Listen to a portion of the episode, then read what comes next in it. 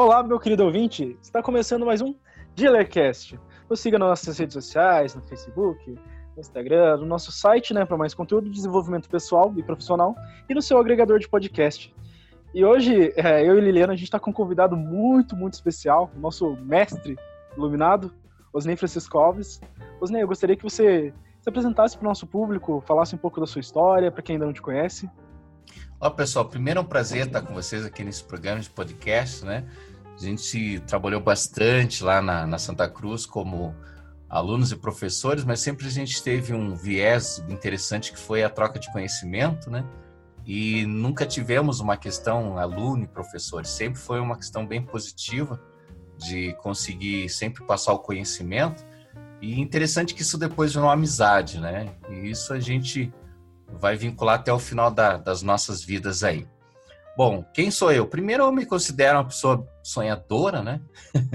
eu tenho comigo uma frase que é do Walt Disney: se você pode sonhar, você pode fazer acontecer.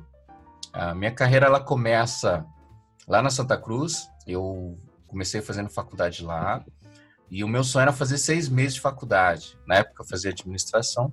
Bom, é o que acontece. A minha vida já começa assim porque eu fiz técnico mecânico e eu queria ser engenheiro mecânico. Aí, no caso, por falta de dinheiro e tempo, eu não, não fiz engenharia na época e acabei fazendo até administração. Na minha opinião, na época, foi por falta de opção.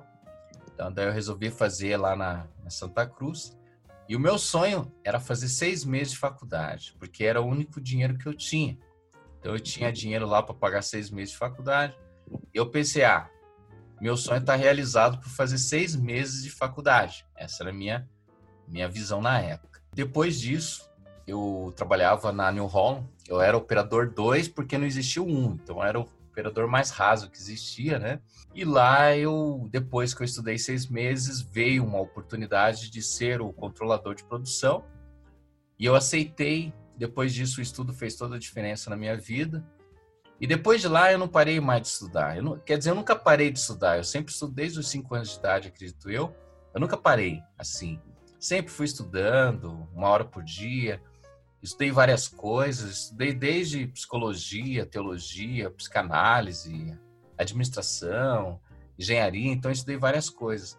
E isso hoje me, me colocou como sendo uma pessoa que seja curiosa, que goste de estudar, de se desenvolver gosto também do mercado empresarial, de consultorias, e eu tenho é, sempre essa frase, principalmente do Disney, porque assim, o Disney na época, ele foi incompreendido por vários, ele não tinha todo aquele talento que as pessoas analisavam que ele deveria ter, mas depois ele conseguiu se desenvolver. E ele colocou, se você pode sonhar, você pode fazer acontecer. Então essa que é a eu acredito que eu sou essa frase aí, sou um sonhador que que gosta com que as coisas realmente aconteçam. Queria dizer que o prazer é nosso, né, de ter o professor aqui. Muito obrigado por ter aceitado o convite. Quando a gente pensou, o professor é a nossa primeira entrevista, né, aqui no Dealers Cast.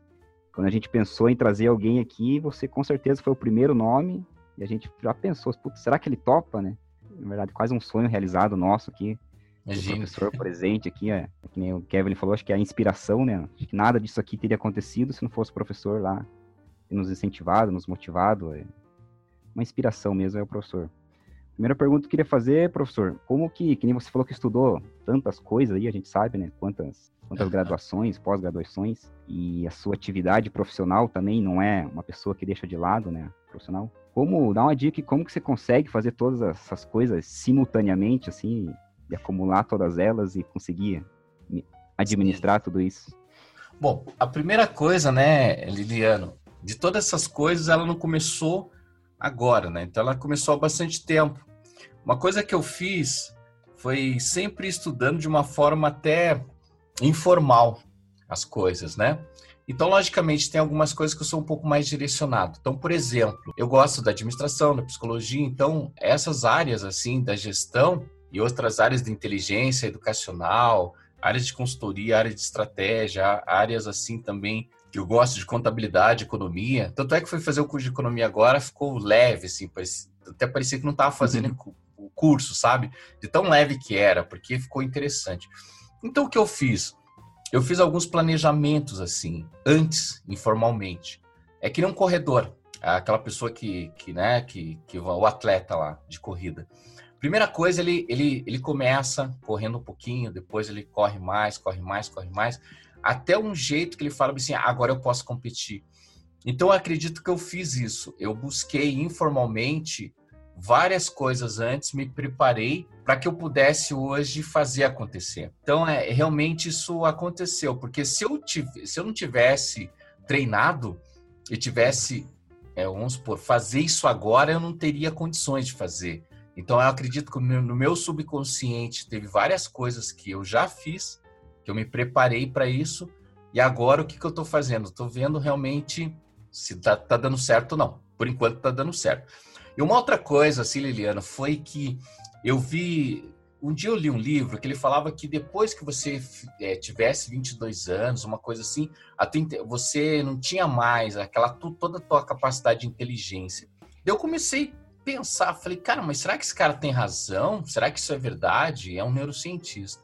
Aí eu falei, não, eu vou ir contra os meus próprios limites. Então, eu sou um teste meu, entendeu? Eu sou uma cobaia, assim.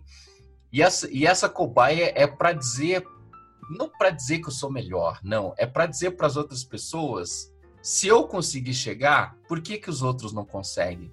E tem uma coisa, assim, que me causa espanto no Brasil, é que a gente a gente prefere elogiar outras pessoas, a gente prefere elogiar um americano, a gente prefere elogiar qualquer nacionalidade, mas a gente não observa o Brasil. Então eu vejo, né, que nem ah, eu sou de uma faculdade de bairro, mas por que, que você não pode escrever um artigo científico? É, até foi interessante, ontem eu vi um artigo, foi publicado por, um, por umas meninas lá que, não sei se é da sala de vocês, eu acredito que não, de outra sala, mas eu vi esse artigo sendo citado por outros alunos da Amazônia, entendeu? Cara, eu fiquei pensando como que, imagine, de uma ideia que saiu e tal, e hoje está sendo citado por outros alunos fazendo conhecimento. Aí eu, eu fiquei muito feliz, eu falei, nossa, que legal, foram os alunos que fizeram. Vocês, naquela época que fizeram lá o, me lembro do empreendedorismo, né, que vocês foram uhum. lá e, e se colocaram prontamente a fazer isso, que foi vocês que correram atrás, não foi o Osney que falou, não, vai valer nota, não vai valer tantos pontos. Não, vocês foram atrás. E eu vi que vocês tiveram uma pontuação legal, vocês foram atrás. Tal. Então, isso que eu acho que é legal. Você viver os seus sonhos. E eu acredito que a educação, ela tem que ser transformadora. Eu não posso estudar para ter um pedaço de papel. Eu não posso estudar para ser mais um aluno. Eu não posso estudar para ser, de novo, uma reprodução de alguém. Eu tenho que estudar para ser diferente. Então, eu acredito que essa essa visão que eu tenho e hoje as pessoas que me seguem e me conhecem também vê que eu não faço isso para mostrar que eu sou melhor. Não, não, pode ter certeza que não é isso que eu estou fazendo, ou para disputar título com alguém, mas para dizer para várias pessoas que eles também podem. Eu acho que isso que é um que é um dos maiores objetivos aí de propagar o conhecimento. Né? No caso, você está sempre muito vinculado com a questão da educação no Brasil, né? Você até falou é. sobre que nós não olhamos para o Brasil ali, que a gente tem essa, a gente sempre acaba olhando para os outros países e, e, entendendo que eles são melhores que nós, né? E, e, como que você olha a educação atual do Brasil? Porque hoje a educação está num momento de transformação, né? Tem toda a questão do mundo online, os alunos têm acesso à informação muito mais rápido do que antigamente, distrações, e tudo isso acaba é, de certo modo, ajudando ou atrapalhando né, o desenvolvimento de cada aluno ali dentro da sala de aula. Então, como que você vê esse cenário de, de educação hoje, assim? É, essa pergunta é complexa, né, Kevin? Mas o que, que acontece? Eu tenho comigo o seguinte: primeiro, a educação tem que ser transformadora. E eu ainda analiso que a gente estuda por status e não por conhecimento. Isso é a minha visão. Então, eu acredito que o aluno, primeiro, ele tem que saber o que ele quer. Eu acho que tudo começa aí o nós ficamos 20 anos da nossa, eu até vou colocar um exemplo, né? Ficamos 20 anos da nossa vida com ensino fundamental, infantil e médio e tal, para até chegar no ensino médio alguém falar, olha, agora você vai verificar que profissional que você vai ser e você vai fazer um vestibular para ver qual profissão. Aí você passa mais quatro anos da tua vida dentro de uma faculdade para depois mandar um currículo para ver o que você vai fazer. Perdeu-se muito tempo. Então, essa visão que eu coloco é o seguinte: desde a época lá que você vai para o ensino fundamental, infantil e tal, você tem que analisar quem você é. E vai chocar algumas pessoas, mas isso eu tenho comigo e, e é isso que, na minha opinião, que funciona. Somos um produto. Quer dizer, eu vendo um produto, eu vendo um serviço. Quem que é o Osneis? O que, que eu vendo? O que, que eu faço? E eu acredito que a escola hoje, ela não consegue desenvolver o aluno ou o aluno também não consegue verificar a escola como um agente desenvolvedor. Ela fala assim: é, o, a escola é o mal necessário, assim como o trabalho. As pessoas não veem o trabalho como sendo desenvolvimento, as pessoas veem o trabalho como sendo, pô, é o mal necessário. Ah, se você ganhar na loteria, eu não passo na porta daquela empresa. Quer dizer, as pessoas não visualizam a educação como sendo agente transformador.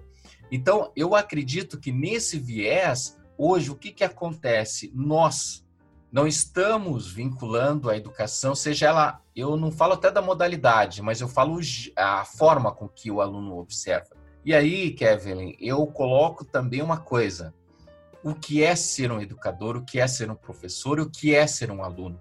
Aí eu tenho comigo que tem professores, ah, eu sou bom e você tem que ficar quieto porque eu sou dono da verdade. Primeiro, não existe dono da verdade. Não existe. E eu enfrentei muita coisa assim na no educação superior de alguns alunos que eles chegavam para mim e falavam assim, até no técnico eu enfrentei. Qual que é a resposta certa? Quando eu falava para ele que não tinha a resposta certa, eles olhavam para mim, então você não sabe o que está falando. Eu falei, calma, qual que é a tua resposta certa? É essa. Eu falei, você tem certeza disso? Aí ele lia um livro e achava que a resposta estava certa. Então ele lia uma página e achava que ele tinha a resposta. Eu falei, você não tem a resposta. Aí quando ele colocava, então por que, que eu estou estudando? Eu falei, calma, tem isso, tem isso, tem isso. Qual que é a tua visão? Opa, ficou difícil porque eu tive que pensar. Eu falei, é, então, as minhas aulas não era assim falar pro cara, tá aqui o caminho das pedras. Primeiro, Kevin, se eu faço isso, eu tô enganando o aluno. Não sou de enganar ninguém. Você vai se formar depois, você vai ver que o mercado não é assim, ou então o aluno que está trabalhando vai ver, professor, peraí, esse mundo bonito, maravilhoso que você está plantando, isso não existe. Ou o mundo negativo que você está plantando, ele não existe. Então, o que acontece? A partir do momento que você vai criando conhecimento, você vai criando formas de solucionar problemas. Então, o que um professor coloca para você? Base de conhecimento. Então, eu acredito que a educação nossa, ela não tem qualidade, não é por infraestrutura até, até não é por falta de qualificação de professores, acredito também que não seja.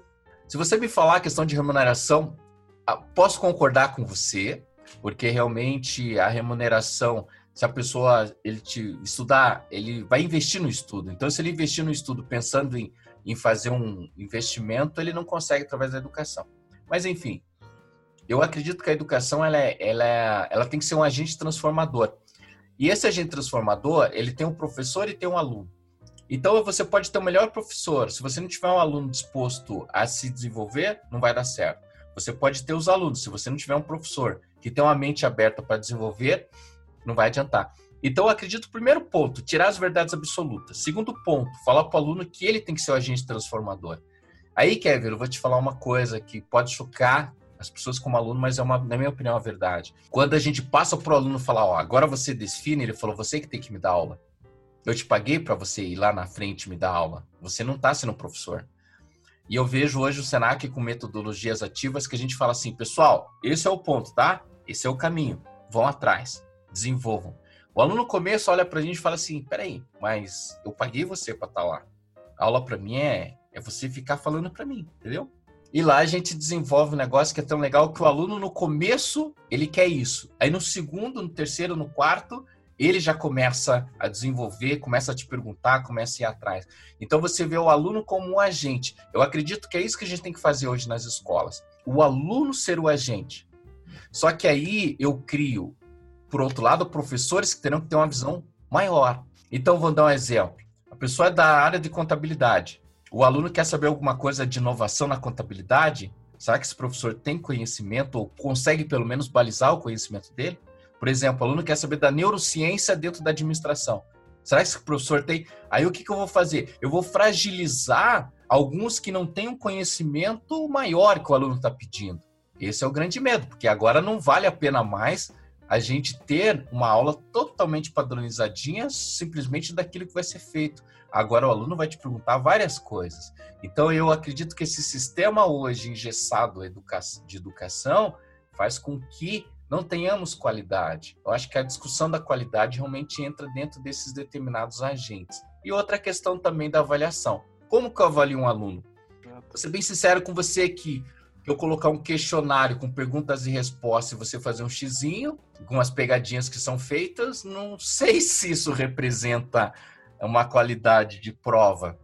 Agora, eu falar que você é um agente transformador e falar assim, olha, isso é empreender.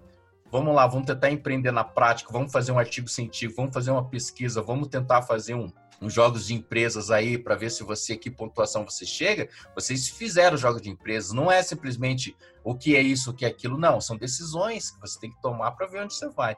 Então, a, a educação, na minha opinião, de qualidade é isso: é você colocar os agentes e você ser propagador, que não é tão fácil assim. Eu acho que a transformação para o aluno ela vai ser muito maior do que a transformação até para o professor, que vai ter que se adaptar também.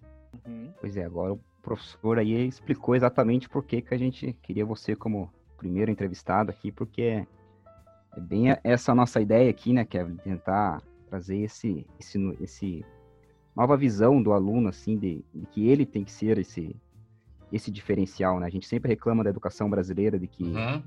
o sistema é, é ruim, e é ruim mesmo, que os professores, a escola não tem governo não dá de verba e o professor ganha mal e tudo isso, mas ninguém discute, né? E o aluno, né? Sim. O que, que o aluno entrega? O que, que ele, o que, que ele tá é. fazendo de diferente? Essa, não sei se faz parte de cultura do brasileiro, não é só no Brasil, né? A cultura americana também tem passado por um, por um certo. É, Liliano, você cita uma coisa que eu acho interessante, é que assim, ó, é, primeiro, as transformações que são colocadas, eu já fui coordenador de curso e tal, você vê que o aluno ele não está fazendo parte da inserção em alguns aspectos.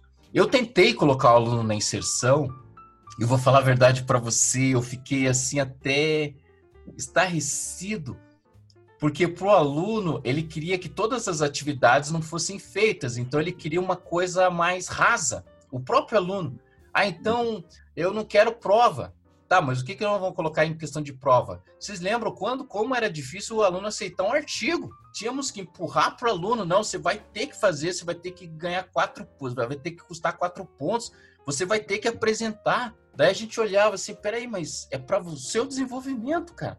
Não, não, não, isso é horrível. Quer dizer, um TCC não era, ah, não arranca o TCC, mas por quê? Não, porque é chato pra caramba. Ele não via como sendo algo para desenvolvê-lo. Ao contrário, ele via sendo algo que. Então, é, Liliana, o que, que acontece? Você ser inovador e colocar o aluno como propagador do conhecimento, pode ser que o aluno não queira. E isso me deixa, sabe por que me deixou estarrecido? Porque é o seguinte: por isso que as universidades, por isso que as escolas estão reproduzindo o normal porque daí o aluno fala, faz de conta que aprende, pega o diploma e vai embora. Só que é aí que eu queria chegar na, na minha conclusão, que é assim. Hoje eu vejo alunos que vai para o ensino superior que não sabe fazer uma conta, não sabe fazer uma regra de três, ele não sabe falar, ele não sabe escrever. São coisas básicas, né? E daí tem muito aluno que eu já ouvi na sala de aula. Ah, professor, vai. É, isso aí vai fazer com que a concorrência se torne menor, né? E nós visualizamos que no Brasil a falta da educação faz com que nós não tenhamos inovação e criatividade. Eu quero chegar da seguinte forma: se você pegar hoje um aluno de 6 anos de idade com falta de educação, quando ele chegar a 18, 19 anos, quem vai perder vai ser o país como um todo. Porque esse aluno deveria ter, ter potencial para desenvolver novas soluções e tal. Então eu quero dizer que a educação importa para todo mundo. Se nós tivermos pessoas analfabetas no Brasil, como a gente tem, nós estamos acabando com o nosso país. Porque quanto mais pessoas inteligentes nós tenhamos no nosso país, mais desenvolvimento a gente vai ter, mais políticas interessantes a gente vai ter, mais a questão tributária vai ser interessante, mais empresas vão se desenvolver e o país vai ser o país do primeiro mundo. É isso uma educação transformadora. Enquanto a gente pensar em falar assim, não, quanto mais analfabeto eu tiver, menor, menos pessoas eu tenho para concorrer, o meu pensamento é, é errado, tá? E eu vou até te dizer assim, é, eu vejo que eu sou uma pequena, ainda, né, pedra, pedra lá na areia. Só que assim, ó, eu faço pouco ainda. O meu sonho agora que eu quero fazer, já tinha um sonho antes, é agora começar a dar aula para o pessoal lá do jardim de infância. Não sei se, se eu vou conseguir fazer isso, mas conseguir lá para aquela criançada, sabe, para aquele pessoal lá. E, e, o que é empreender? Hoje o curso técnico já foi um passo. Eu quis buscar o curso técnico justamente para isso. E eu fiquei, cara, impressionado. No começo achei assim estranho, mas depois fiquei impressionado como o pessoal, depois que pega o jeito e gosta e vai atrás, começa a realmente fazer as coisas acontecerem.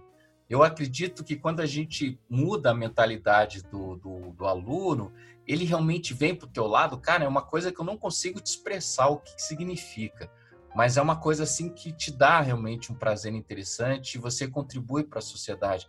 Então, eu, eu acho que a gente tem que mudar. E outra coisa, Liliano, nós estudamos, principalmente administração, para o empresário, tá? Para uma empresa para melhorar o trabalho dele. Eu não consigo entender como que esse cara não entende que é para melhorar ele, a rentabilidade dele, da empresa dele. E o que, que ele faz com o estudo? Ele não compreende, cara. Eu não consigo entender. Aí você fala pro cara, ah, mas na teoria é uma coisa, na prática é outra. Meus Deus do céu, você está fazendo TCC, você está estudando para melhorar o trabalho dele, para ajudar ele, para melhorar o negócio dele. Eu não consigo entender por que ele não pensa como sendo o agregador. Já eu vejo que as é. multinacionais já, já buscam isso, né? Esse, essa é uma visão que eu tenho desde quando a gente, desde quando a gente fazia faculdade, que às vezes eu olho que parece que o mercado brasileiro ele não está preparado para ter um funcionário que pensa, ele quer um funcionário Perfeito. que obedece, sabe? E muitas uhum. vezes, quando você tenta inovar dentro de uma empresa com um conceito que a, um conceito pode ser de uma empresa até maior que a dele ou de outro local que lá funcione e que aqui pode funcionar, você é cortado dentro do planejamento, porque basicamente as pessoas parecem, na minha visão hoje, né, eu posso estar errado, é claro, é, que querem mais do mesmo, né? E querem o, o, resultado, mas querem o resultado fazendo mais do mesmo. E toda vez que você coloca algum tipo de risco, algum tipo de. que o cara vai correr algum pequeno risco, ele já acha que aquilo é um risco gigantesco e que não deve ser feito. E para mim é um dos grandes motivos de você ver que a maior parte da inovação não vem de dentro do país, vem de fora do país, vem de pessoas de outros locais e, e, e também é uma coisa que, que para mim é, acho engraçado que como parece que uma ideia que quando surge de um estrangeiro parece que uma ideia tão milagrosa, mirabolante e quando é nós aqui criamos essa ideia parece que não é tão interessante. Eu vejo várias multinacionais que são geridas de outros países para dentro do Brasil impondo coisas de fora para dentro e as pessoas aceitam isso sem questionar o, real motivo ou se tem como fazer melhor aqui dentro, sabe? É, não sei o que você acha desse mercado atual, tanto para os jovens, até mesmo na, a gente tem um Dealercast que a gente fala sobre isso, né? Que hoje o percentual maior de desemprego é dos 18 aos 25 anos, Sim. o que é engraçado porque normalmente é a, a força de trabalho que mais está disposta a empreender, a inovar, a criar uma coisa diferente, normalmente são as pessoas que estão desempregadas, que estão buscando um caminho e o mercado está saturado de pessoas que estão lá há muito tempo fazendo as mesmas coisas. Não sei o que você acha disso. É o que acontece, é, Kevin, realmente é o que você falou. Nós estamos em, um, em empresas ainda brasileiras acostumadas com o tradicionalismo. Isso em vários aspectos, tanto no nível estratégico, tático, operacional. E eles têm medo de mudança. Então, as maiores mudanças que há, ou é porque um fornecedor cobra. Então, vou dar um exemplo, né? Ah, temos que ter uma ISO. Mas por que a ISO? Não, porque é uma norma da qualidade. Mas por que, que a empresa tem? Ah, não, eu tenho porque eu tenho que fornecer para uma multinacional. Então você analisa que ela não tem a ISO para melhorar o processo, ela tem a ISO para fornecer. E o funcionário lá dentro pergunta: para que ISO? Não, ISO porque eu tenho um padrão. Que coisa chata. Então ele não visualiza aquilo como sendo algo importante para a melhoria do processo, ele visualiza aquilo como sendo uma norma que ele precisa para atender. Então, as empresas hoje, elas estão fazendo isso. A inovação, é só cria inovação se o meu cliente pedir. Então, enquanto não vem a disruptura, ou seja, uma empresa que tem um concorrente potencial que venha a fazer essa disruptura, essa empresa fica com mais, é, fazendo sempre do mesmo. E ela só quer acordar quando vem o concorrente. E assim acontece também com várias pessoas. Ele só acorda quando ele precisa. Então, ah, perdi o emprego, agora eu vou estudar. Ah, então ele não vê isso antes. Então não é para você estudar quando você perde o emprego, não é para você fazer um curso. Eu também coloco, Kevin, que a educação, o estudo não é simplesmente o estudo formal, tá? É, você pode educar de várias formas e não, não é pela titulação, é, até incoerente, né? Eu falando isso, mas é verdade. Eu acho que a educação, que, que nem o Wasney, eu não, não sou educado pelas minhas titulações, não tem nada a ver isso aí com, com outra coisa. Eu acho que a minha educação, ela, ela, ela advém de fatores muito maiores. Vamos colocar um fator maior que eu quero colocar para vocês, tá? Como consultor ou como professor. A primeira coisa como fator que eu cobro como professor é o que você desenvolveu, não o que o Osney desenvolveu. Um exemplo bem claro que nem time de futebol. O Osney é um técnico, quem faz o gol são vocês. Então, se vocês fizerem o gol, show de bola. Se vocês não fizerem o gol, alguma coisa deu errado, ou no método, ou na estratégia e tal. Então, hoje eu me cobro como professor não do que eu sou, mas sim do que eu gerei. Que eu vejo que muita gente não, não tem esse viés. E é muito mais difícil, porque eu não estou né, visualizando o que as pessoas estão fazendo. Então, as empresas hoje, elas estão acostumadas com isso. Então, o, o, o mais do mesmo, a gente não cresce, não desenvolve. Nosso produto interno bruto hoje é bem baixo com relação aos, outros países. Por quê? A gente trabalha que nem louco, mas a gente não cria, a gente não desenvolve, a gente não agrega valor. E assim também na educação. Então eu vejo muita gente que ele estuda pra caramba, mas eu falo, cara, tudo bem, mas o que, que o estudo faz na tua vida? Hã? Não, calma.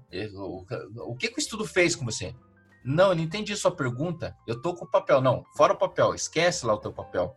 E eu até. Por isso que eu falo para você que são questões incoerentes. Aí alguém fala, pô, nem deveria defender o papel. Não, não vou defender o papel. É, é, é, a realidade. Então, é aquilo que eu falo. Eu falo assim, tá, esse é meu estudo. Ninguém me falou, vai fazer tal curso. Eu falei, não, cara, eu preciso melhorar isso aqui. Pode ser que eu nem fiz de uma forma tradicional, pode ser que tem várias coisas que nem psicanálise, estudei sozinho tal. Então, você visualiza que a empresa, quando você vê alguém que quer fazer a disruptura, ele tem medo. Ou ele não aceita, ou ele não acredita. Aí, quando vem um de fora, ah, não, esse cara é sucesso. É que nem palestrantes, né? Vem um cara lá fazer uma palestra, se não cobra nada, ah, não, o cara é horrível, é ruim, é não sei o quê. Pô, cobrou nada. Aí vem um que cobra 70 mil reais. Não, esse cara é bom pra caramba. Então, essa é a ideia. E o cara vai fazer, vai falar a mesma coisa que você, ou menos do que você. Então, as empresas, elas estão vinculadas a isso. Então, Kevin, uma coisa que eu acho assim, e é estranho que eu vou falar, mas pela experiência de novo, pode ser que você seja uma pessoa super inteligente e o mercado não lhe compreenda. Você seja uma pessoa fora do normal e ninguém te compreenda, e nem a universidade compreenda. Aí a gente sempre busca pessoas que tenham uma visão diferente da nossa, que nos ajude, porque sempre terão pessoas que nos ajudem. E eu acredito que todas as pessoas que transformaram o mundo, transformaram as empresas, são pessoas fora da realidade. Você pega o Elon Musk, né? O cara falou: não, eu sou completamente diferente. Hoje o cara rompeu todas as barreiras. E hoje é uma das empresas mais valorizadas do mundo. Mas as ideias do cara completamente antagônicas com, com até a, a administração normal. Então ele fez o caminho dele. Então, quando a gente observa que alguém fecha a porta para nós, aí você fala assim, cara, ou eu estou no caminho muito errado, ou foi por falta do meu conhecimento, ou então essa empresa não está habituada ao meu conhecimento. E aí eu falo para ti, quando uma empresa ela fala que não tem a oportunidade para gente, pode ser que isso não seja tão negativo assim, porque se você entrar lá, você vai acabar com o DNA dela e você vai ter um estresse muito grande para ficar administrando, ficar aguentando. E quando você tem outra empresa que ela realmente vai vai abrir as portas para você, pode ser que seja o teu caminho. Então esse é o lado, né, de uma empresa ela, ela não conseguir captar as suas inovações. E aquilo que você falou é tão é tão assim claro e específico que quando a gente fala em descrição de cargo, que é desde 1950 ou antes disso, né, dos livros, Aí você chega em algumas empresas que nem cargo tem, cara. Aí você vai falar de inovação para um cara que não tem nem cargo, que não sabe nem as atividades que são feitas, que indicador, como que ele vai avaliar o desempenho do funcionário dele, como que ele vai verificar as competências do funcionário, como que é a gestão de pessoas desse cara, quer dizer, não tem gestão de pessoas. Ou ele faz de uma forma informal. Então, é o, é, tem empresas que não tem o básico. Então eu vou em algumas empresas, tá, cara, você tem cargo? Não, não tenho. Ah, mas é formal? Não, não é só formal, só para saber, né, o que, que a pessoa vai fazer e como que você vai cobrar. Então, eu, para inovar, eu tenho que ter o básico. Então, tem empresas que não tem o básico. Então, esse é o detalhe. Aí, Kevin, você pode me indagar, professor, e ainda assim esses caras estão no mercado? Verdade, Kevin. Com todos esses problemas, com todas essas, essas coisas, esses caras ainda estão no mercado e ainda estão ainda ganhando dinheiro. Por um lado, eu observo que é um caminho enorme para a inovação, um caminho enorme para a gente melhorar isso aí. Porém, a gente ainda vai enfrentar muitos que ainda querem mais do mesmo, como clientes e como empresários, e eles não conseguem e não querem pagar. O duro que é isso, não querem também pagar um valor interessante. Então tem muitos que falam, vou pagar dois mil reais por funcionário. Eu falei, cara, mas quanto que ele vale para você? Eu não sei. Quanto que ele traz de rentabilidade? Eu não sei. Não, vamos fazer uma conta rápida aqui. Qual que é o teu faturamento? Ah, eu tenho um faturamento aí de meio milhão de reais. Ah, por mês. Ah, ok. Quantos funcionários você tem? Ah, tenho 10 funcionários. Quanto você paga? Ah, mil e poucos reais. E você acha que isso é muito? Claro que não. Então, e outra coisa também, é essa função que a gente tem de trabalhar de empregado, trabalhar 10 horas numa empresa e tal, e o cara te pagar aquilo, eu vejo que o americano, ele já, não só americano, com outros países do mundo, a gente trabalha por hora, você é gerenciado mais pela sua carreira, não é a empresa que te gerencia. Então, eu acredito que há todo um, uma transformação aí, que daria mais um programa para a gente falar, que é a transformação de, de, de nós também como funcionários, como não funcionários mais, mas como prestadores de serviço, como nós desenvolvendo a nossa própria carreira. Então, Kevin, se a gente colocar essa transformação agora no mercado de trabalho, vou te falar uma coisa. A gente vai ter que verificar todas as faculdades, todos os ensino médio, porque ainda a gente está ainda educando pessoas para ser um empregado, educando pessoas para ter uma carreira de sucesso, que a carreira depende de uma empresa, educando pessoas que ainda alguém vai dar oportunidade para ele. Então, é, é, por isso que a gente hoje é, cria esse tipo de educação, né? E uma outra coisa também que, que não cria educação, né? É a forma com que a gente observa também assim, né? Como eu estou estudando para uma empresa, eu não consigo estudar, né? É, a mim mesmo. Eu não consigo verificar o que, que eu sou, o que realmente eu faço. Só queria fazer uma pergunta no sentido, o professor falou que estuda, ainda tem tempo para estudar informalmente, né? Uhum. Como o professor consegue reunir, eu acredito que seja através de, de livros, talvez, como o professor consegue reunir, assim, que o professor falou que estudou psicanálise, né? O professor reúne uma base de livros, Sim. organiza Hã? essa...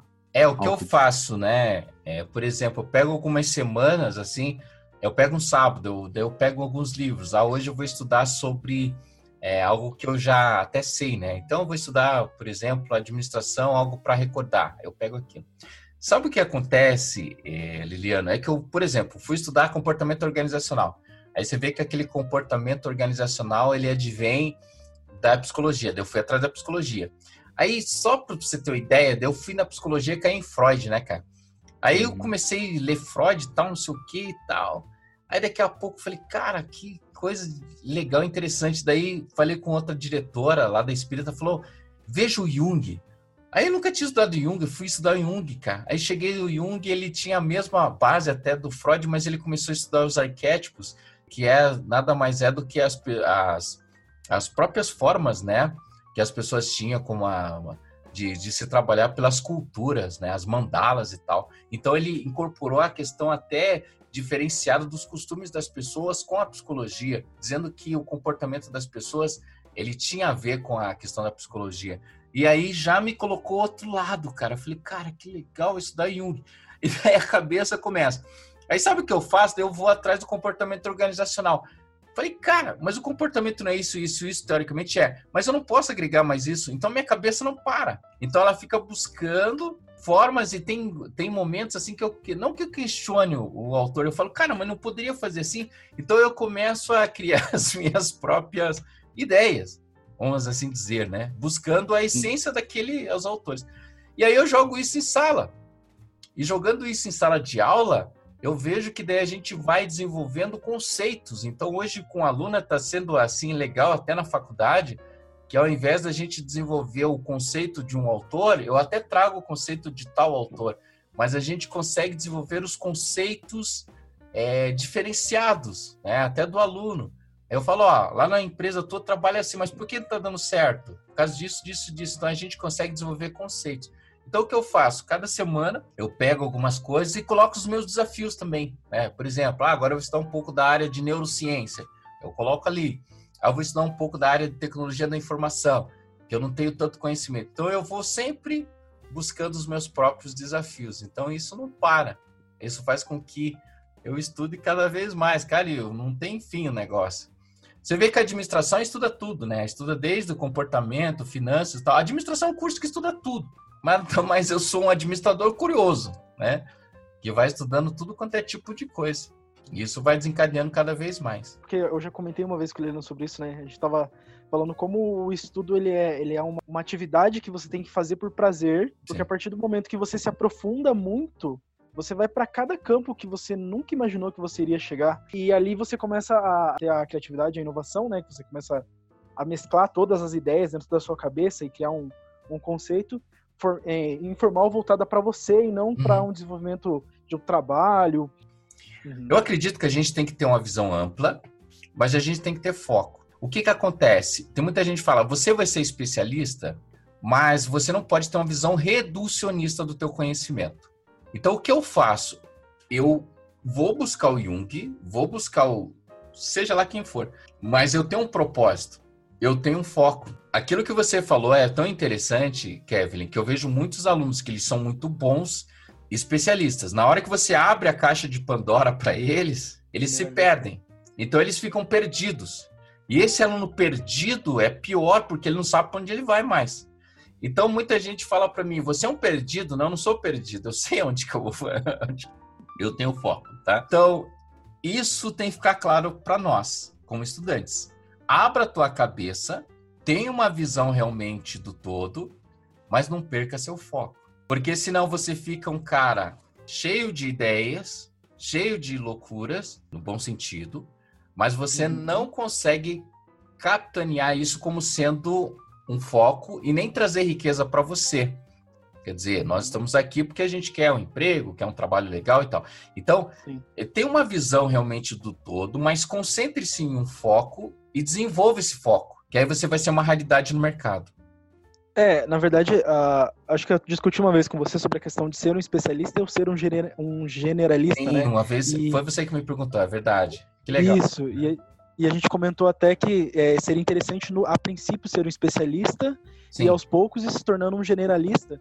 E aí eu conversei, tive uma, uma ideia com o Liliano, assim, sobre, sobre isso, né, que a gente tinha comentado, e ele me falou sobre o conhecimento em T. É, o conhecimento em T é você ter alguns, alguns assuntos que você tem uma maior profundidade, né? Mas não se focar neles e ter uma, uma, uma visão ampla, né? Igual o professor falou, como se formasse um texto, várias visões, mas em, em, algumas delas você tem que ser mais profundo, você não ser também só saber pouca coisa de nada, né? Exatamente. Você tem o teu viés, tem o teu funil, o teu foco, e as outras que estão ao teu redor é, te abarcam para você na hora que precisar, né? Hum. Daquele conhecimento para você adequar. É isso mesmo. Uhum. Então, a, a, forma que eu tenho hoje de vincular é o que você realmente coloca. Tá? Então, essa forma que hoje você tem de, de conhecer e desenvolver, ela é primordial para onde realmente você toca e para onde que você realmente conhece. Então, eu acredito que você, quando busca o conhecimento, você tem que ter uma maturidade. Uma outra coisa que eu acho que, que a gente tem que quebrar o paradigma é assim, né, gente? Ah, o cara estuda, então o cara não tem família, o cara não vive, ele é um cara infeliz, é, entendeu? É. é ele é infeliz, ele não sei o quê, ele não sai, ele. Ou é um nerd, é um cara introspectivo. Isso nada mais é do que preconceitos, né, cara? É, não tem nada a ver uma coisa com a outra. Foi o que o Kevin falou. Se você gosta de alguma coisa, Logicamente, você vai ter teus passeios, você vai ter que administrar isso. Agora, vincular um nerd, um louco, um maluco, porque você tem que ser um maluco para ser inteligente. Eu acho que isso aí a gente tem que quebrar. O cara tem que ser infeliz para ser inteligente, o cara tem que ser não sei o quê.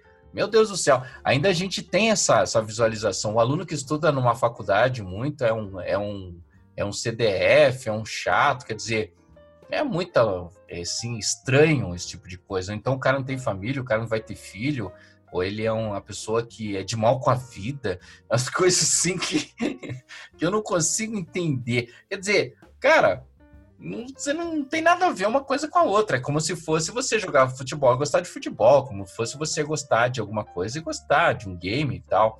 E uma outra coisa também, assim, pessoal, que eu aprendi na vida foi respeitar o que as pessoas são, entendeu?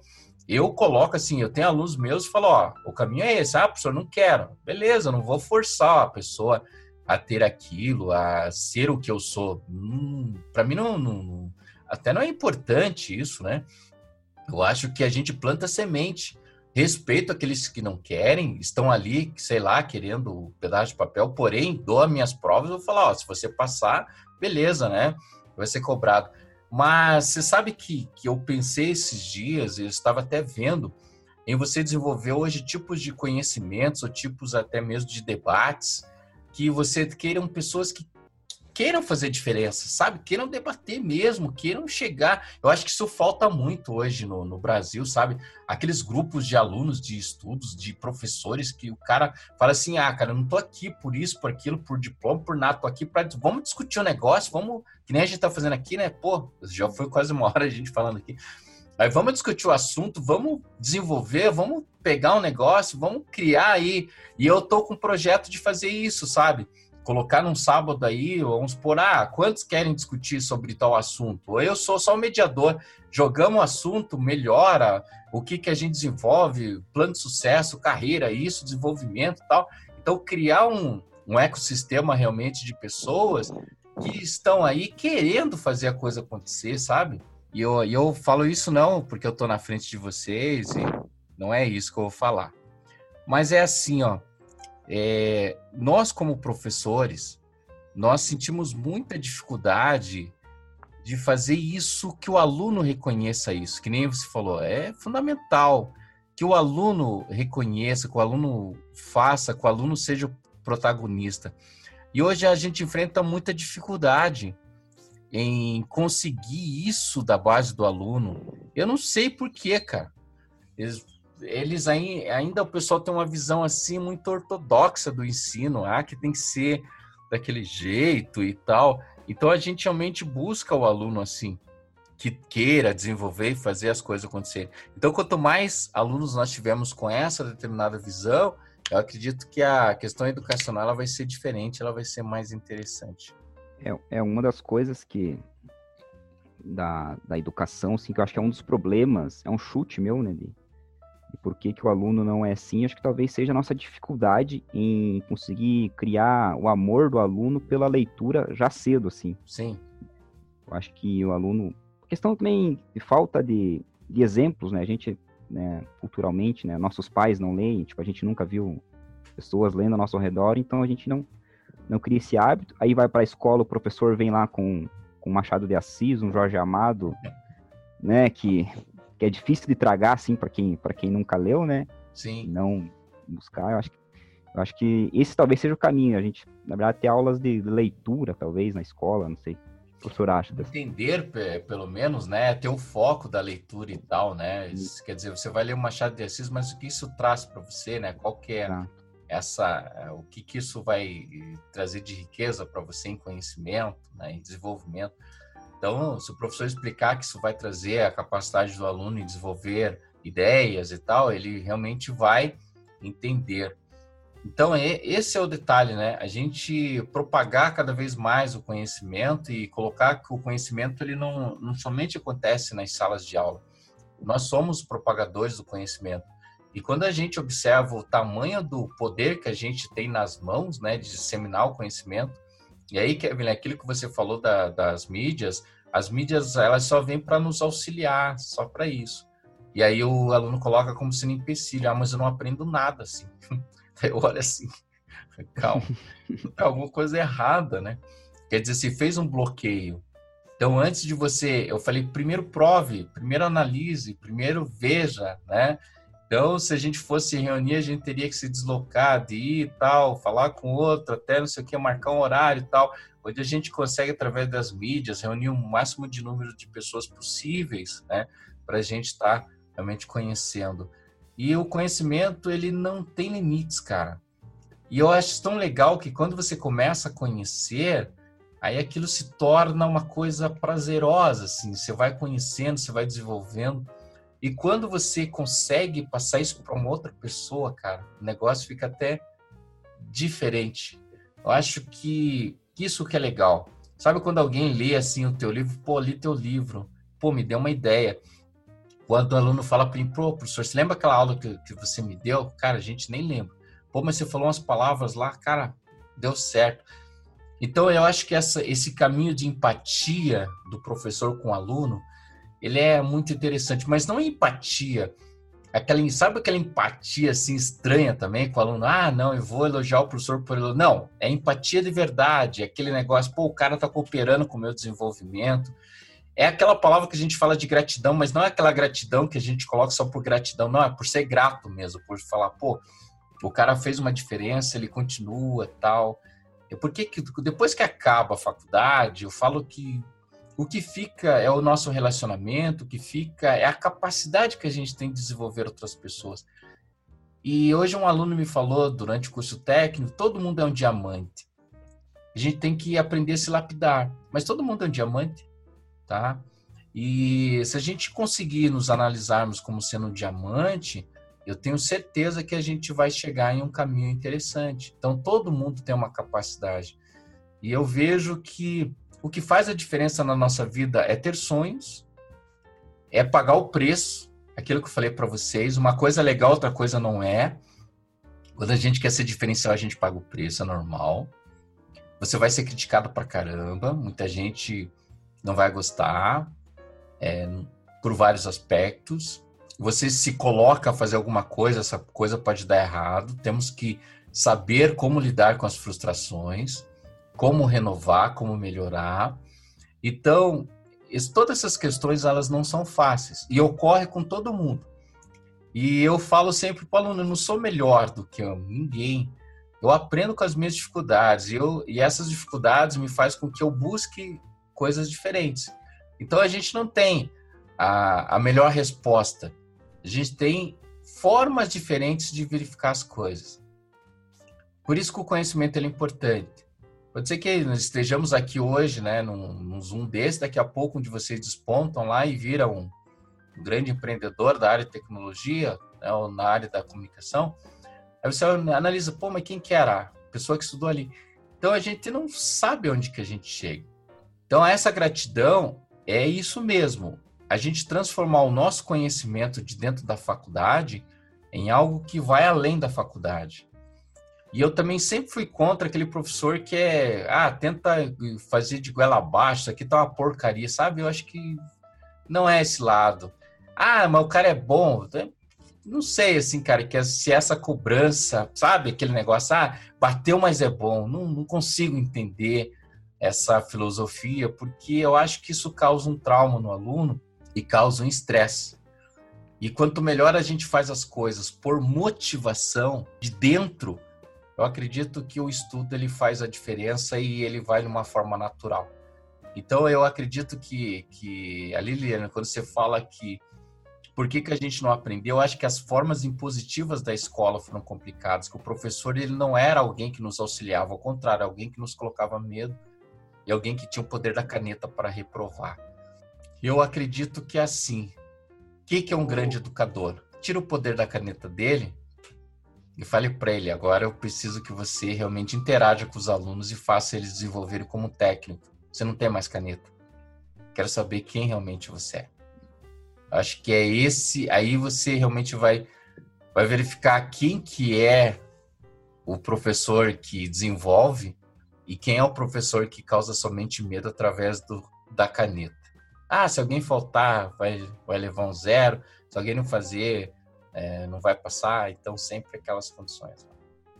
É, você acredita que a evolução, digamos assim, de um sistema de educação melhor seria um sistema de educação por demanda e personalizado? Porque, honestamente, cada pessoa aprende de uma forma diferente. Tem pessoas que gostam para a parte de leitura, outros ouvindo, outros colocando a mão na massa.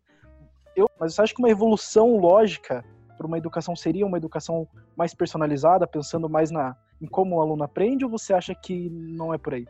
Eu acredito assim, Kevin. A personalizada, eu acredito que o aluno aprenda mais. O grande problema é ele ter a disciplina de buscar o que ele quer. Aquilo que eu falei assim, que o aluno se perde. Por exemplo, ele vai fazer uma faculdade de administração, ele tem que saber quais são as disciplinas, porque senão ele se perde. O ideal seria se o aluno tivesse condições de avaliar aquilo que ele quer para a vida dele. Então vamos supor, eu faço um curso de administração, mas dentro desse curso eu tenho matérias básicas que eu vou fazer, o restante eu vou buscar. Então dentro disso eu posso buscar comunicação, posso buscar neurociência, eu posso buscar várias coisas. O grande problema que eu analiso, tem muita gente, como ele não sabe quem ele é, ele vai ficar, ele não vai conseguir identificar o que realmente ele, ele, ele quer para a vida dele. Então, esse é o ponto essencial. O que, que daria para fazer?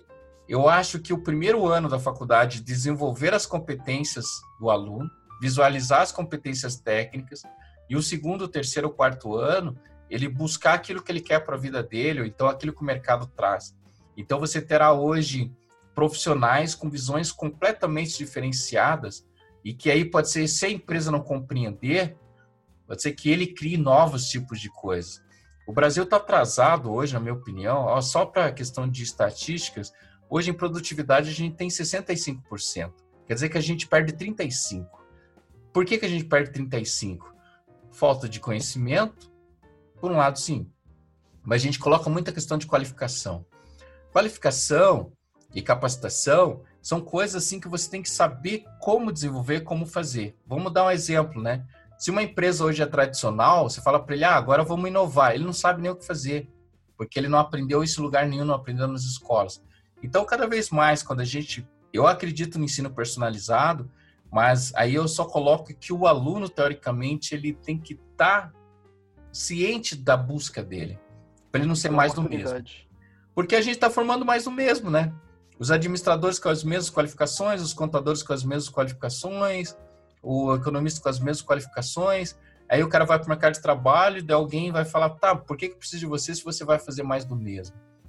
Então, essa é a condição, né? De você ser um diferencial. E o duro é que quando você é um diferencial, as pessoas não conseguem te encontrar, ok? Só que eu acredito que o mercado em si próprio vai falar por isso. As transformações que a gente teve foi, foram brutais, tá? A pandemia foi brutal, assim. O Brasil, em seis meses, meu Deus, você viu que transformou, cara, a vida de todo mundo. Serviu para dizer assim: todo mundo que achava que ele estava com a causa ganha, não estava. Aquele pensava, aquele que pensava que estava com aquela qualificação necessária, ele não está. Isso por uma pandemia. Se fosse no meio normal, ia demorar bastante tempo. Eu até vou colocar na educação. A educação ficou centenárias com o professor na sala de aula presencialmente. Foi a própria pandemia que fez com que houvesse, né, um outro tipo de educação que hoje o próprio aluno não quer. Ele fala: "Não aprendo dessa forma". então, é aquilo que eu falo para ti, cara, é uma coisa estranha, cara que você vê que não é, é, é um aluno que não quer. Ainda a gente em pleno século, ainda tem gente que fala não, esse ensino aí não presta. Esse ensino não me faz, não me faz aprender. E eu fico questionando, falei, tá, então, para onde que a gente vai? Por esse lado que eu coloco para você, eu acho que a tecnologia vem, a, a, vem, desenvolve, faz, mas ainda as pessoas não estão habituadas a isso, tá? é como se a gente tivesse que ensinar um consumidor a usar um produto novo, né? É, tipo, Perfeito. Tipo, a, gente, a, gente, até já comentou sobre isso, é como é engraçado quando você desenvolve algo que é tão inovador. Que a pessoa não consegue. A primeira. Isso, que a primeira etapa é ensinar o consumidor a usar aquilo e não a vender aquilo para ele, mas ensinar primeiro ele a usar. É. Porque é tão então, inovador que ele na minha época, para você estudar, você tinha que ir numa uma faculdade, pegar os livros presenciais, o TCC, você tinha que tirar foto, não sei o quê, uma máquina de escrever. Gente, hoje, com a evolução que a gente tem tecnológica, hoje, se a pessoa falar, eu quero estudar tal coisa, ele, ele consegue estudar qualquer coisa que ele quiser, cara. Ele entra na maior universidade do mundo, ele entra em Harvard, Stanford, ele vai no YouTube, ele vê aula de tudo quanto é tipo. Mas sabe o que acontece, Kevin? Aí que é o problema ele pode ter um grande aparato tecnológico, ele pode ter conhecimento, mas ele não consegue pensar isso. A escola não ensinou ele pensar, ensinou ele a reproduzir. Por isso que a, aula online, ou então a, ele estudar pela internet, não é estudo porque ele não consegue pensar, ele não consegue concatenar as ideias. Isso não é claro. Aí que eu falo para você, é estranho. É estranho porque você tem todo um aparato que uma aquela pessoa que está com água até aqui, ele não consegue fazer isso aqui para tomar água. Ó, baixa a cabeça, não consegue. Ele tá aqui ainda, baixa a tua cabeça. Aí o outro que não tem água tá lá embaixo, ele tá rastejando e tomando água. Por quê? Porque ele não consegue. Logicamente, ah, professor, a tecnologia nos traz, traz um monte de coisa, só que as pessoas, pela falta de conexão hoje, então você fala, Paulo, não, leia aquele artigo, está na internet, me fala o que você pensou sobre ele. Eu não sei, não consigo, não entendo. Aí ele fala, então o presencial é, é mais forte. Não estou defendendo EAD, mas vocês estão fazendo a pós-EAD e vê que é totalmente a você, cara. Ou você estuda ou estão fora. Exatamente. Não tem meio termo. Não tem o um professorzinho, ó, vem cá, ó, quadrinho, olha para mim. Não existe isso. Não existe lá o cara numa lousa, não existe o cara, ó, agora você vai parar, você vai estudar. E tem uns modelos agora híbridos que é assim, não é nem prova mais, que nem na católica estou fazendo. São atividades. Faz uma pauta, veja um programa, faça um programa de TV, faça isso, faça aquilo. Aonde estão as técnicas? Está no livro. Busque e faça, sabe? Então, essas considerações, na minha opinião, elas farão com que o estudo se torne personalizado dessa forma. Aí que eu vou falar para você uma coisa interessante. Se o Osney criar uma educação transformadora, uma educação personalizada, pode ser que o Osney não tenha mais que 10 alunos. Exato. É. Desculpa, mas é verdade. Pessoas não querem ou estão, não estão condicionadas. É isso que eu estou dizendo. Você pode criar o melhor produto. Por isso que as escolas, de novo, é o mais do antigo. É o antigo a gente tem até uma discussão sobre isso, até mesmo na, nesse nosso novo meio de marketing de conteúdo, assim. A gente Sim. vê como, como você criar um conteúdo mais denso, você acaba tendo que regredir o conteúdo para um conteúdo mais raso, porque é difícil você encontrar a pessoa que está disponível a, a que, querer ter um acesso a uma coisa que é Perfeito. mais. Então não é uma coisa só da educação, você vê que, que tem outras coisas que também são impactadas. Você sabe o bom, mas você vende o, o fraco, porque o teu cliente não quer ver.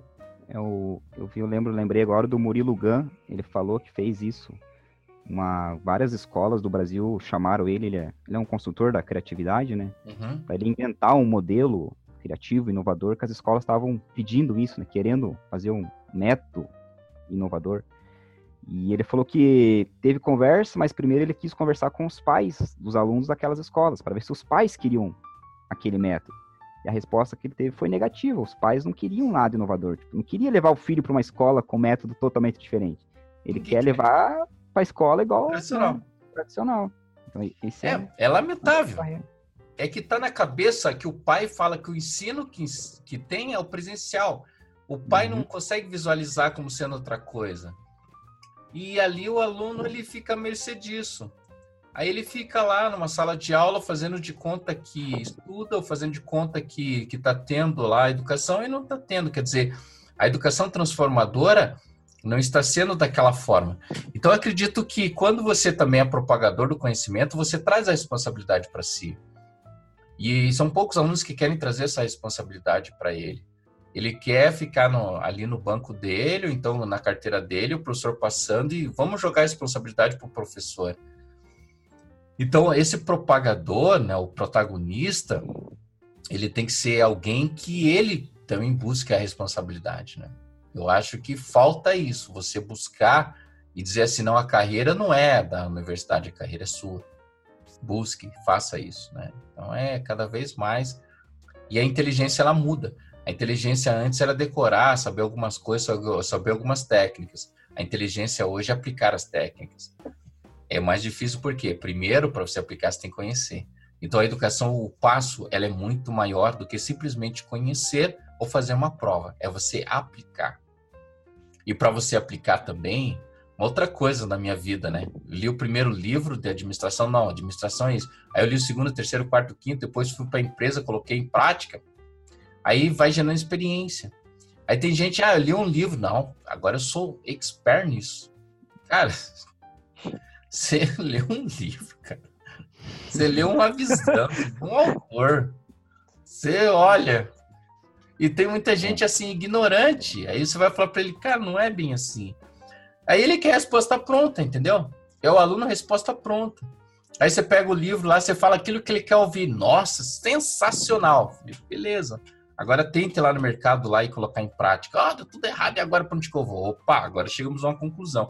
Então eu tenho visto também hoje é, que as MBAs que eu dou aula, inclusive eu dou aula no MBA da área de saúde com médicos, enfermeiros e psicólogos, tantos outros lá da área de saúde, eu dou aula de auditoria financeira e contábil. Aí, muita gente, pô, mas auditoria financeira e contábil. Cara, e é umas aulas assim que é muito show, porque eu, esse dia eu contextualizei o capital humano em cima da, da contabilidade. Aí o pessoal, nossa, mas você é meio louco. Falei, não, não sou louco, é que eu estudei gestão de pessoas e conheço contábil. Então vamos colocar aqui. Aí começa a ser maluco. Mas da onde que, que tem isso? Falei, não existe isso. Isso aí foi eu que criei. Deus, cara, mas que louco, né? Aí você começa a entrar no lado deles, entendeu? Eu falava dos hospitais. Qual é hospital que tem rentabilidade? Todo mundo, ah, porque o hospital ganha muito dinheiro. Depois eu peguei o balanço, olha o quanto que o hospital tem que ter de, de recursos, de infraestrutura. Eles, teoricamente, não conseguem se manter. Eu falei, para isso, o hospital teria que ter o quê? Incentivos fiscais para conseguir e o que isso desencadeia? Depois desencadeia na hora da nossa saúde. Quantas pessoas que morrem e, e que vão para os hospitais que dão errado? Então são todas essas questões aí que são, são colocadas, né? Gostaria de agradecer a todo mundo que nos acompanhou até aqui. Eliano, você tem algum livro ou filme ou alguma dica aí cultural para a galera aí? Bom, eu tenho, eu tenho dois livros que eu tô terminei nesse momento. Um deles é o Grande Potencial, que vai ser um podcast provavelmente na semana que vem que fala sobre a capacidade que a gente tem de atingir o grande potencial e quando a gente trabalha com outras pessoas, né, e não sozinho. Então a gente às vezes pensa que consegue fazer tudo sozinho, a gente vê que a gente, quando a gente faz tudo sozinho, você pode até ser um bom profissional, mas é o pequeno potencial. Para você atingir o grande, você tem que ter uma equipe ao seu lado de boas pessoas e desenvolver as pessoas. E o outro é o A Vida Intelectual, que é um livro sobre aprendizagem, que fala, acho que dá quase um resumo que o professor sei se o professor alguma vez leu esse livro, mas diz muito do que o professor falou aí sobre essa paixão pelo aprendizado.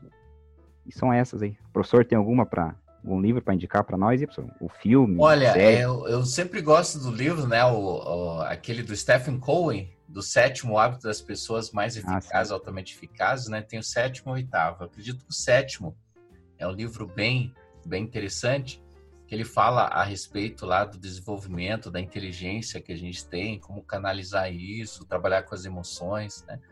Eu acho que é sempre um, ponto um ponto legal aí de se trabalhar, né, com esse livro do Stephen Covey. É, eu no caso o livro que eu tenho para indicar para vocês, é, ele ainda não está traduzido, acredito que ainda não. É do David Goggins, né? É, Can't Hurt Me ou Pode Machucar, que ele fala sobre a, a vida de um para uma pessoa que, aos seus 23 anos ali, estava insatisfeito com a vida dele, estava com ganho de peso alto, e ele simplesmente decidiu que ele ia ser um Navy Seal. Na verdade, ele decidiu que ele ia ser o cara mais casca-grossa do mundo, né? Então, é, é um livro bem é, diferente dos livros motivacionais que tem por aí, né? É um livro que tem uma experiência de vida muito forte e ele explica como ele utilizou toda a parte do sofrimento, da angústia, toda a parte de dele ser uma pessoa que para ele se sentia fragilizada e usou essa força interior para quebrar um monte de recorde. Ele é o, o, ele tem o maior recorde de barra fixa do mundo, né, em 17 horas. Ele correu três ultramaratonas. Então, assim, é, é um, um livro interessante para você refletir sobre o potencial que a gente tem humano, assim, para desenvolver as coisas. O, o David Goggins, ele é um cara que ele explora mais o potencial físico, né? Mas é interessante você ver como a capacidade do pensamento pode te levar é, a fazer muito mais do que você acha. Às vezes você acha que está dando todo o seu potencial na sua vida e de repente você vê que você está dando ali seus 20%, que ainda tem mais um monte ainda, né? Mais uns 80% para você é, se esforçar. Então é um livro bem interessante. Show de bola. É, eu acredito, né, Kevin, que o conhecimento, a capacidade nossa, ela não tem limites, né? Eu acho que nós temos crenças limitantes.